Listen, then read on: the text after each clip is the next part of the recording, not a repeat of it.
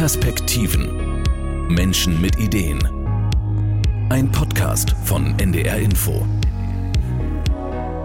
Hallo. Hallo. Herzlich willkommen herein ins schöne Studio. Ich bin Birgit Langhammer. Hallo. Hallo. Das wären die beiden Plätze, genau. Wir hatten so überlegt, ähm, zwei und ich gucke sie an, wenn wir Ach, das ist schön. Ja, ja das Super. ist immer gut. Angucken oder besser hingucken Darum geht es auch heute bei unseren Menschen mit Ideen. Hingucken bei einem schwierigen Thema, das noch immer für viele ein Tabu ist. Es geht um Gewalt. Gewalt in der Partnerschaft. Und weil es in einem privaten Raum, eben der Partnerschaft, passiert, ist es häufig umso schwerer, Betroffenen zu helfen, ihnen Mut zu machen, Selbstbewusstsein zurückzugeben oder Auswege aufzuzeigen. Hier setzt das Projekt Stopp aus Hamburg an. Stopp steht für Stadtteile ohne Partnergewalt. Die Idee dahinter, Gewalt ist eben keine Privatsache. Sie geht uns alle an. Deshalb werden Nachbarn mit ins Boot geholt und damit gibt es dann Ansprechpartner für Betroffene, die nicht in fernen Beratungszentren sitzen, sondern im Zweifel in der Wohnung nebenan. Eine von diesen Nachbarinnen ist Rahima Habibiana. Sie engagiert sich seit zwei Jahren für das Projekt in ihrem Stadtteil in Hamburg-Ostdorf und betreut eine Frau, die in einer gewalttätigen Beziehung lebt. Ihr und der Erfinderin des Projekts, der Professorin Sabine Stövesand, darf ich alle meine Fragen stellen. Und ich will vor allem erstmal wissen, wie ist Sabine überhaupt auf die Idee zu diesem Projekt gekommen? Das hatte damit zu tun, dass ich im Frauenhaus gearbeitet habe recht lange und dort eine Frau kennengelernt habe, die einerseits schwerst misshandelt war und gleichzeitig aber gesagt hat, ähm, ich gehe zurück in meine Nachbarschaft, auch wenn der Mann weiß, wo ich äh, bin, meine Nachbarn schützen mich. Und dann hat sie mir erzählt, ähm, wie die Nachbarn sich zusammengetan haben, zum Beispiel mit einer Telefonliste und gesagt haben, guck mal, das sind unsere Nummern. Wenn irgendwas ist, kannst du uns anrufen. Und sogar über mehrere Wochen vor ihrem Haus gesessen haben und, und signalisiert haben, hier, sie ist nicht alleine. Und ein Nachbar, der hat zum Beispiel, der war Schreiner, hat ihre Haustür äh, trittsicher gemacht. Also da hatte der Mann auch schon wohl ähm, randaliert. Und sie hat auch gesagt, die Kinder haben da ihre Schule. Die hatte fünf Kinder. Ich sehe das nicht ein. Ich bin jetzt nur im Frauenhaus, um mich zu erholen. Das ist ganz wichtig. Ähm, aber dann will ich zurück. Und das hat mich sehr beeindruckt, äh, zumal ich hinterher mit einer Sozialarbeiterin gesprochen habe, mhm. die äh, in dem Stadtteil auch eben diese Nachbarschaftsarbeit organisiert hat. Die hat dann, als sie zurückkam, hatte sie zu Hause, weil die äh, Nachbarin, Unterstützerin hatten Schlüssel zu ihrer Wohnung, das abgesprochen, war der Tisch gedeckt, es gab Kaffee und äh, mhm. Kuchen und ja. Blumen. Die hatten die Wohnung für sie renoviert und schön gemacht. Und ich habe gedacht, ja, das wäre doch was. Nicht, dass die Frauen sich schämen, dass sie für, äh, für immer auf die Flucht gehen oder in Hamburg eine neue Wohnung zu finden. Das ist ja heutzutage fast unmöglich. Und deshalb, ähm, daher kam diese Idee und wir haben das auf St. Pauli in den 90er Jahren schon mal ausprobiert mit so einer Arbeit. Also Stärkung und Unterstützung heißt aber ja auch, es gibt Gewalt. Kannst du das beziffern? Oh ja, also es gibt ähm, Gewalt in verschiedenen Facetten ähm, und Männer zum Beispiel erleben sehr stark körperliche Gewalt und zwar eher im öffentlichen oder halböffentlichen Bereich durch Menschen, die sie halb oder nicht so gut kennen.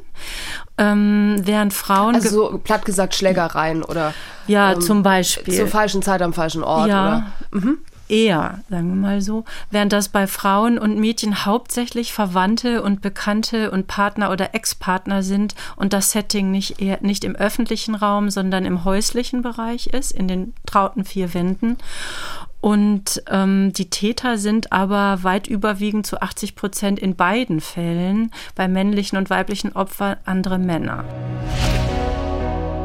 Das belegt die polizeiliche Kriminalstatistik. Daraus geht auch hervor, dass jede vierte Frau von körperlicher Gewalt betroffen ist. Jede siebte Frau hat sexualisierte Gewalt erfahren. Und häufig bleibt es nicht bei einmaligen Ereignissen. Circa 45.000 Frauen suchen jedes Jahr in Deutschland Zuflucht in Frauenhäusern. Alarmierende Zahlen. Wir haben es also nach wie vor mit einem hochaktuellen Thema zu tun und dazu kommt, bei diesen Zahlen werden viele Formen von Gewalt noch gar nicht berücksichtigt. Zum Beispiel verbale Gewalt, die in Form von Drohungen oder auch Demütigungen daherkommen kann. Oder psychische Gewalt, die sich zum Beispiel durch ständige Kontrolle oder emotionale Erpressung äußert. Natürlich kann das alle Geschlechter betreffen, aber die Spezifik bei Frauen und Mädchen ist, dass es sozusagen oft eine Kombination von körperlicher und sexualisierter Gewalt ist mit sozusagen geschlechtstypischen Abwertungen, also psychischer Gewalt, du Schlampe, du hast es eh nicht verdient. Entschuldigung, wenn ich mhm. sowas jetzt einfach hier Nein, ins Mikrofon das sage. gerade tatsächlich auch Oder ich bringe, ich mach dich kalt, wenn du dich mit dem nochmal triffst. Und ähm, wir wissen auch, dass die meisten Morde an Frauen, das ist ja jetzt auch mal endlich Thema, dass in Deutschland jeden zweiten Tag eine Frau von ihrem Partner oder Ex-Partner ermordet wird und jeden Tag es einen Mordversuch gibt. Also ein, ähm, ja, nicht alle werden vollendet, Gott sei Dank. Also dieses Thema ähm, dass man das ernst nehmen muss und dass vor allem in Trennungssituationen das Risiko sehr, sehr hoch ist. Nun sagt man ja immer, Sabine, dass Frauen ohnehin mehr sprechen mit besten Freundinnen und sich da vielleicht auch schon mehr öffnen. Wie erlebst du das, wenn Frauen zu dir kommen oder zu euch kommen, zu, zu Stopp? Wann ist da so der Moment, wann sie sagen, ich glaube, ich habe da zu Hause ein Problem oder ich glaube, ich brauche Hilfe? Also zum einen ist es so, dass Stopp ja ein Gemeinwesenprojekt ist. Wir sind kein Frauenprojekt. Wir richten uns an das lokale Gemeinwesen, an den ganzen Stadtteil, halt an junge und alte und Männer und Frauen und alle dazwischen, weil wir davon ausgehen und das bestätigen auch viele, dass liebevolle und gleichberechtigte Beziehungen für viele und alle Menschen wichtig sind. Und dass äh, Männer und Frauen wichtige Vorbildrolle haben, auch für die Kinder, mhm. ähm, wenn wir leben denen Beziehung vor. Und äh, von daher mh, geht es, wie gesagt, äh, sprechen wir in unserer Öffentlichkeitsarbeit alle an. Es gab auch lange eine Männergruppe und auch wir haben gemischte Treffen und wir machen ja viel Arbeit bei ganz normalen Stadtteilveranstaltungen. Ne? Also das Thema aus der Schmuddelecke rausholen beim Weihnachtsbazar oder bei der Blockparty, beim Straßenfest und dann sprechen wir alle an. Und ähm, in, den, in den Gruppen ist es so, dass da erstmal Menschen kommen, erstmal Menschen kommen, die was tun wollen. Die sagen, ja, ich finde, das ist ein richtiges Problem. Und ich möchte mich engagieren für ein gutes Leben in Steilshoop oder in Ostdorf. Und es gibt in den Stadtteilgruppen dann sehr unterschiedlich ähm, Menschen, also, also zum Beispiel jetzt Frauen, die nach einer Weile dann berichten, dass auch sie betroffen gewesen sind. Es gibt auch ähm, Gruppen, wo sehr viele Frauen sind, die auch noch in Gewaltsituationen sind. Und es gibt Gruppen, da sind Frauen, wo das wenig ist, die vor allem in die Öffentlichkeitsarbeit sich schmeißen. Und ähm, es gibt Fälle, wo Frauen beim dritten Mal was erzählen oder direkt, glaube ich, auch schon am Anfang. Mhm. Aber es gibt auch Fälle, wo eine Frau seit vielen, vielen Jahren bei Stopp mitmacht und nach sechs Jahren sich anvertraut hat und die ganze Zeit in einer schlimmen Misshandlungsbeziehung gewesen ist. Also das ist sehr unterschiedlich und bei den Männern sich zu engagieren, haben wir erlebt, dass ähm, die Sorge haben, wenn sie sich zu Stopp bekennen, dass dann andere Leute sagen, ja, ja, ihr habt es nötig, schlagt ihr eure Frauen oder warum macht ihr da mit? Mhm.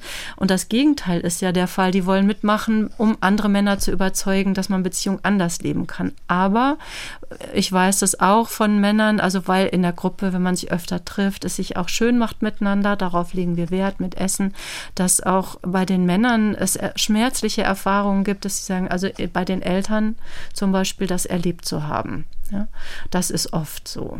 Also, dass man das in der Biografie ja. auch schon erlebt hat und ja. vielleicht jetzt auch nochmal sich mhm. darüber austauschen möchte oder damit irgendwie auch dann seinen Frieden machen möchte. Genau, oder dass es aktualisiert wird. Ja, dass manchen das gar nicht so klar ist, dass es auch biografisch mit ihrer ob Mann oder Frau mit ihrer Geschichte zu tun hat.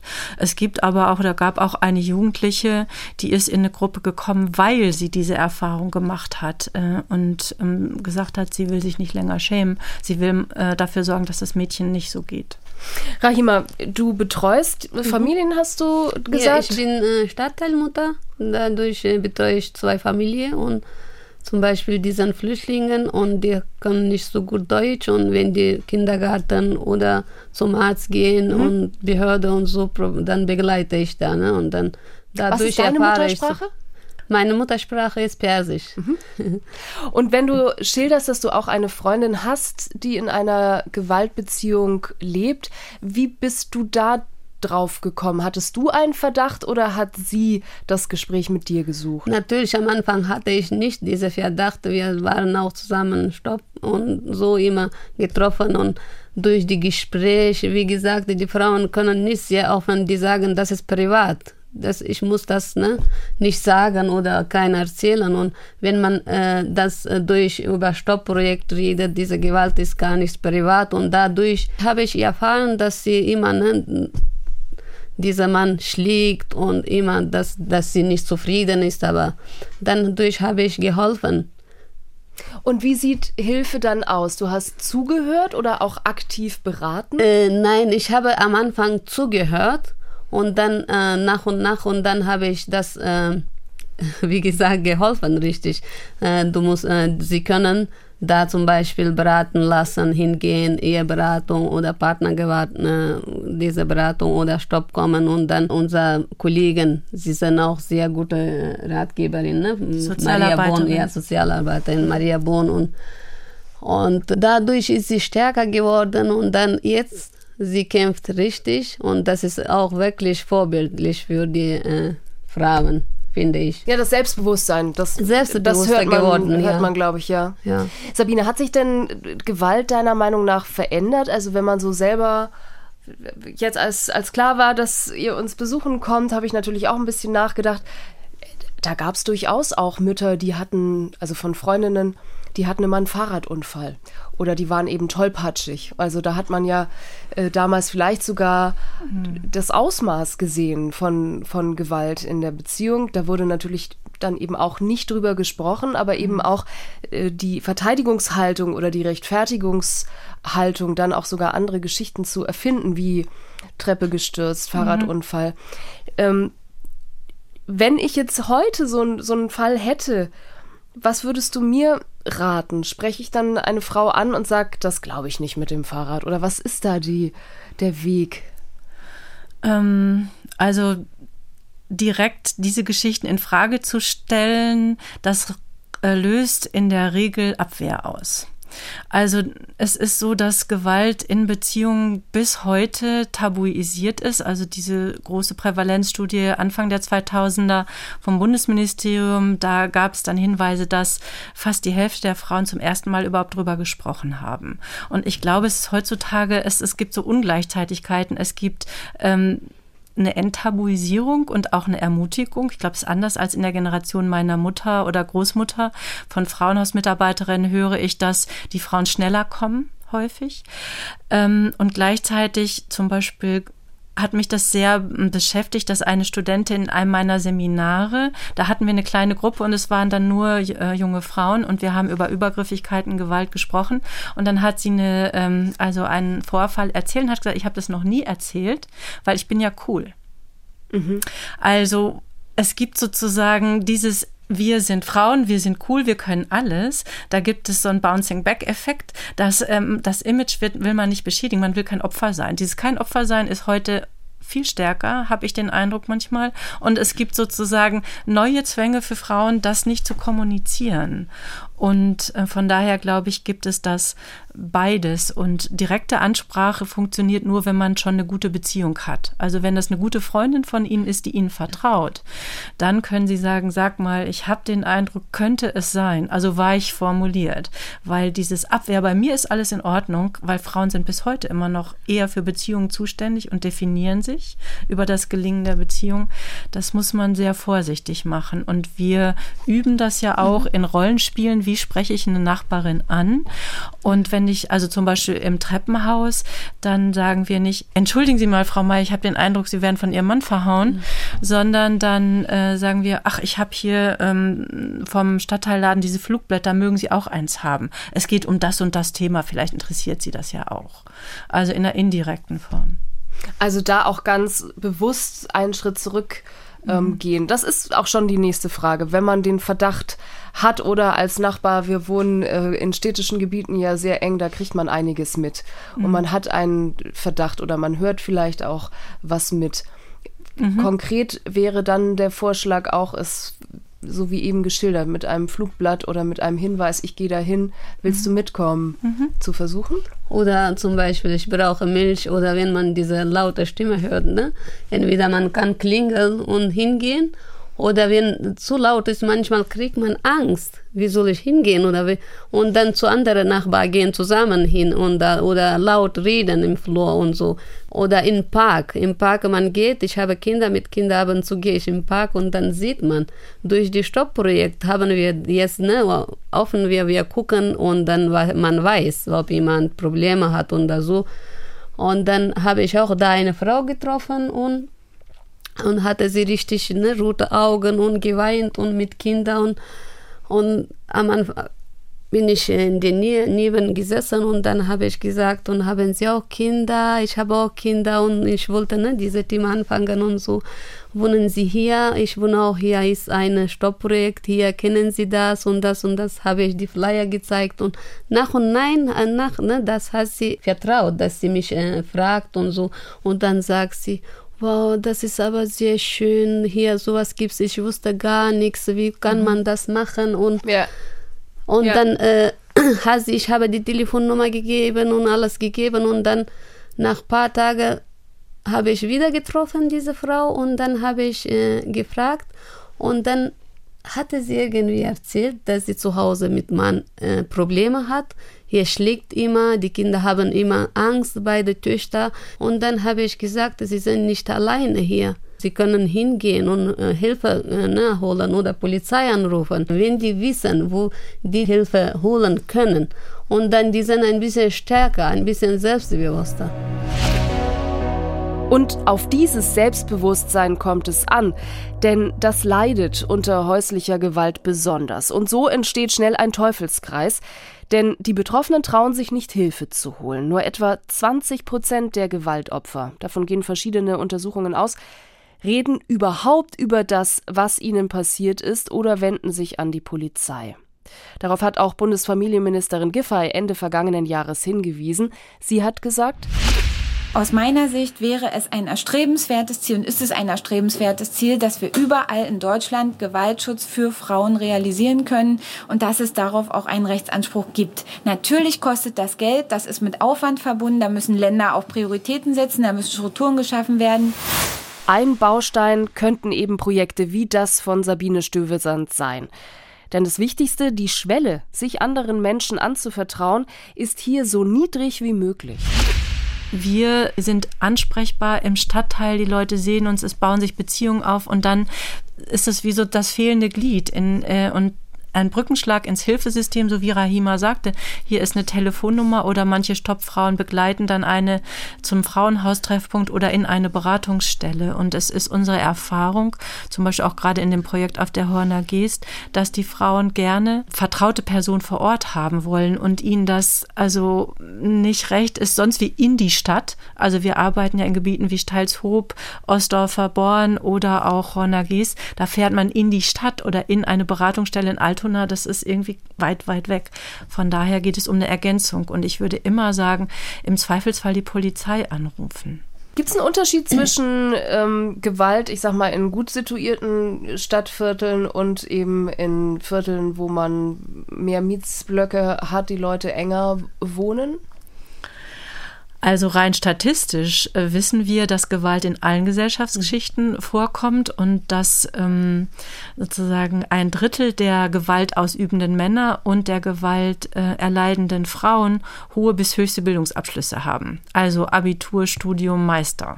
Ja, und zwei Drittel haben ein gutes bis mittleres Einkommen. Mhm. Es gibt nur drei Prozent der Männer haben gar keinen Berufsabschluss oder so. Also das Bild ist falsch, was sich in diesem fiesen Wort Pack schlägt sich, Pack verträgt sich oder so. Ne? Äh, das ist nicht richtig. Und ähm, es ist aber die Interventionsmöglichkeit ist eine andere. Also in einem Villenviertel kriegen das weniger Leute mit. Weil Und der Abstand einfach auch größer ist. Der Abstand ist, ist anders. In diesen in Mietswohnungen, da hört man leider, sind ja viele hellhörig. In dem Fall ist es ja vielleicht ganz gut. Und ich habe auch mal vor Jahren mit einer Pastorin in einem der sehr begüterten Stadtteile Hamburgs gesprochen. Die hat gesagt, ich weiß das von Frauen hier, aber niemals würden die damit nach außen gehen. Die haben viel zu verlieren. Status, Image, Geld. Ja, also und, und trauen sich das nicht, weil immer noch fühlen sich die Frauen auch verantwortlich für das Scheitern. Also das Fassade wahren ist, gerade wenn sie einen Mann haben, der in Funktion ist, der, ähm, den viele Menschen auch kennen als einen tollen Typ. So einen Fall hatten wir gerade, wo niemand das erwartet hätte und der auch natürlich eine Lobby hat nach dem Motto, das kann doch nicht sein, ich kenne den ganz anders. Also es gibt es ja. Ich habe auch schon mal bei einem Treffen ähm, vorgeschlagen, es bräuchte solche Projekte auch in den Städten und Blankenese und da wurde dann dünn gelächelt äh, von den betreffenden Politikern, also peinlich berührt. Aber ich meine das ganz ernst. Mhm weil eben auch da, jetzt hast du es angesprochen, es gibt viel zu verlieren. So aus der Sicht, wenn man mit dem Thema jetzt persönlich noch nicht in Kontakt gekommen ähm, ist, würde man ja auch immer denken, wenn es solche Vorfälle gibt, dann muss man schnellstmöglich seine Sachen packen und gehen. Aber das ist nicht unbedingt das Ziel, auch nicht bei eurer Beratung, dass es immer sofort nein, heißt. Nein. Das ist natürlich nicht unser Ziel. Wir geben Rat und Tat und diese betroffene Person muss selber entscheiden. Und dass wir sagen, das und das ist ein Weg. Ja, also in der Regel wollen viele Frauen ja. ähm, dass der Mann sich anders verhält. Mhm. Die wollen nicht weg vom Mann, die wollen, dass der Mann anders agiert. auftritt, ja. agiert. Und in manchen Fällen ist es aber so, wir haben auch bei euch ja gerade, mhm. da ist eine Frau mit dem Messer, also lebensgefährlich verletzt worden und der Mann ist dann ins Gefängnis gewandert. Natürlich, da gibt es Gesetze, das ist schwerste Körperverletzung, es war ein Mordversuch und die war froh und hat große Angst, dass er wieder rauskommt. Und ähm, von daher die Selbstbestimmung der Person, ob Frauen oder Männer, ist uns sehr wichtig und zusammen in diesen Gruppengesprächen, in den Runden rauszufinden, was brauche ich eigentlich, was für mich wäre für mich ein gutes Leben. Und diese Gruppe in der Horner Geest, die Frauengruppe, die nennt sich die Sterne. Ja, weil äh, sie sagen, für uns ist es so, die Sterne sind immer da, an denen kann man sich orientieren, wenn einen der Mut verlässt. Wir möchten aber auch nach den Sternen greifen, also ein anderes Leben uns trauen. Und für dich persönlich, was von den Geschichten das ist, sind schwere Fälle oder das sind Themen, wir haben es jetzt schon äh, gehört, da wird, da wird geweint, da geht es tatsächlich auch irgendwie um, um Biografien, um Schicksale, oftmals auch um Kinder, um, um Familien. Wie ist es für dich, Sabine? Was nimmst du mit nach Hause? Ähm, erstmal den Eindruck, dass sich was bewegt, dass das Thema endlich raus ist aus den vier Wänden des Frauenhauses. Ähm, das hat mich damals äh, sehr belastet. Frau, die Frauenhäuser sind immer voll, ja, immer voll und ähm, es ist, eine Kollegin hat mal gesagt, dass ähm, das mit den Frauenhäusern so ein bisschen so ist wie mit den Sicherheitsgurten im Auto. Es gibt halt Unfälle, also hat man Sicherheitsgurte. Es gibt halt Gewalt gegen Frauen, also hat man Frauenhäuser. Das ist aber unbefriedigend und die Frauenhäuser wollten auch nie sozusagen, dass das das Ende vom Lied ist, sondern dass sich die Gesellschaft verändert in Richtung von Gleichberechtigung, Machtabbau oder Macht, anderer Machtverteilung. Und daran arbeiten wir. Wir mhm. machen ja eigentlich so eine Bildungsarbeit, so aber niedrigschwellig ob jetzt mit Bäckertüten oder Lebkuchenherzen, wo Stopp draufsteht, oder Kulis und Taschen und Glücksrad und Quiz und so. Also, dass dieses Thema kein Tabu mehr ist und dass Männer und Frauen sagen, ja genau, das stimmt, denke ich eigentlich auch und ich schließe mich an, ich rede mit anderen Nachbarn, verteile die schicken Taschen oder Infoflyer. Wir gucken zusammen Filme oder die Jugendlichen, mal, es gibt so ein geiles Rapstück ähm, zu äh, Partnergewalt aus Steilshoop und Theaterstücke, also so dieses ganze Spektrum Spektrum. Wir wollen ein gutes Leben und das drückt sich auch aus in unseren Farben und der Art und Weise, wie wir arbeiten. Wenn wir in unserem Podcast Menschen mit Ideen Leute vorstellen, die Ideen haben, dann fragen wir natürlich auch immer, wie können das andere nachmachen? Also wie kommt man in so einen Prozess? Was sind die ersten Schritte? Was wären deine Tipps? Also ähm, es braucht eine ähm, Institution in einem Stadtteil, die so ein Projekt tragen möchte, weil wir arbeiten ja mit zivilgesellschaftlichem Engagement, aber das braucht immer eine Grundlage. Und es muss irgendwie organisiert und ausgebildet sein, gerade in einem Fall, wo es richtig auch um Gefahr für Leib und Leben gehen kann. Und von daher ähm, war das jetzt in der Vergangenheit so, zum Beispiel, dass die ha ähm, Leiterin vom Haus der Jugend in Stalzhoop, die hatte von Stopp erfahren und fand es toll. Und dann hat sie mich an angesprochen und die wollte das gerne in ihrem Stadtteil haben. Die hat dann, es gibt Stadtteilbeiräte, also diese Gremien oft in Stadtteilen, hat gesagt, hier, wir müssen eine Resolution verabschieden, dass sowas auch in Stalzhoop passieren soll. Und ähm, dann brauchen sie tatsächlich auch Geld, um sowas zu machen. Also wenn sie brauchen irgendwie eine feste Person, eine Koordinatorin, die sich auskennt mit was ist Gewalt, woher kommt das, äh, was sind die Wege und die auch mit Gruppen arbeiten kann. Also ich denke mal, soziale Arbeit bietet sich da an und die Träger, die wir haben, sind Elternschule oder Jugendhaus oder auch Quartiersbüros. Und was ist, also das Ziel ist klar, am besten wäre es, wenn es euch irgendwann nicht mehr bräuchte, weil mhm. sich das Thema von selbst oder durch euch erledigt hat. Davon ist ja leider nicht auszugehen. Also da wird es immer was zu tun geben. Aber was ist so mittelfristig das Ziel oder wo verortet ihr eure Erfolge? Also ähm, Erfolge sind das, was Rahima gerade auch erzählt hat, dass Frauen sagen, das ist unser Recht und ich lasse mir das nicht mehr gefallen. Also es gab eine äh, Frau, eine schwarze Frau in, in einem anderen Stadtteil, die dann erzählt, ich rede mit meinen Nachbarinnen in der Community und sagen, du bist jetzt in Deutschland, du musst dir das nicht gefallen lassen, es gibt hier Gesetze und wenn du dich trennst, dann gibt es auch Möglichkeiten, sozusagen Unterstützung zu erhalten. Und das ist das, was funktioniert, dass tatsächlich diese, dieser Brücken Brückenschlag, dieses fehlende Glied ins Hilfesystem zu sein, das Empowerment und auch gute Nachbarschaften. Also dadurch, dass wir ja tatsächlich sowas machen wie an Haustüren klopfen oder im Einkaufszentrum rumstehen und mit Leuten sprechen, entstehen ganz viele Kontakte, neue Kontakte, dass Leute auch äh, erzählen, ich dachte immer, meine Nachbarn wären so doof, aber sind sie gar nicht. Das hat mich ganz überrascht. Ich habe den, mit denen über Stopp gesprochen und die waren viel offener. Oder das eine Frau, die ist Reinigungskraft, die hat so, wir haben auch Aufkleber. Die hat sich einen Aufkleber an ihren Putzwagen gemacht und dann haben die anderen gefragt, was ist denn das? Was ist denn das? Dann hat sie das erzählt. Das ist sozusagen eine niedrigschwellige Form von Öffentlichkeitsarbeit. Die kriegen sie professionell gar nicht sonst hergestellt. Jetzt haben alle in ihrer Putzkolonne einen Stoppaufkleber. Mhm. Und das trägt sich so weiter. Und darauf sind wir stolz, auch auf ganz konkrete Hilfen. Das heißt, dass Frauen zusammen ähm, bei einer Frau, die gestalkt wurde, immer auch gesagt haben, er ist wieder in der Nähe, sollen wir das Kind vom äh, Kindergarten abholen, willst du Begleitung haben oder pass auf, der steht an deinem Auto mhm. irgendwie, guck, äh, oder die Polizei gerufen haben.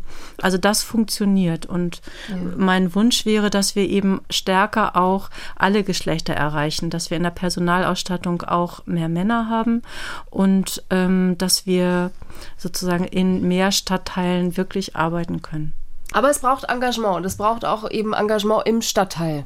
Genau, also weil wir wissen, ähm, dass die Polizei und die soziale Arbeit alleine kann das nicht regeln. Mhm. Äh, wir wollen ja nicht 24 Stunden am Tag Sozialarbeiter im Haus haben oder die Polizei.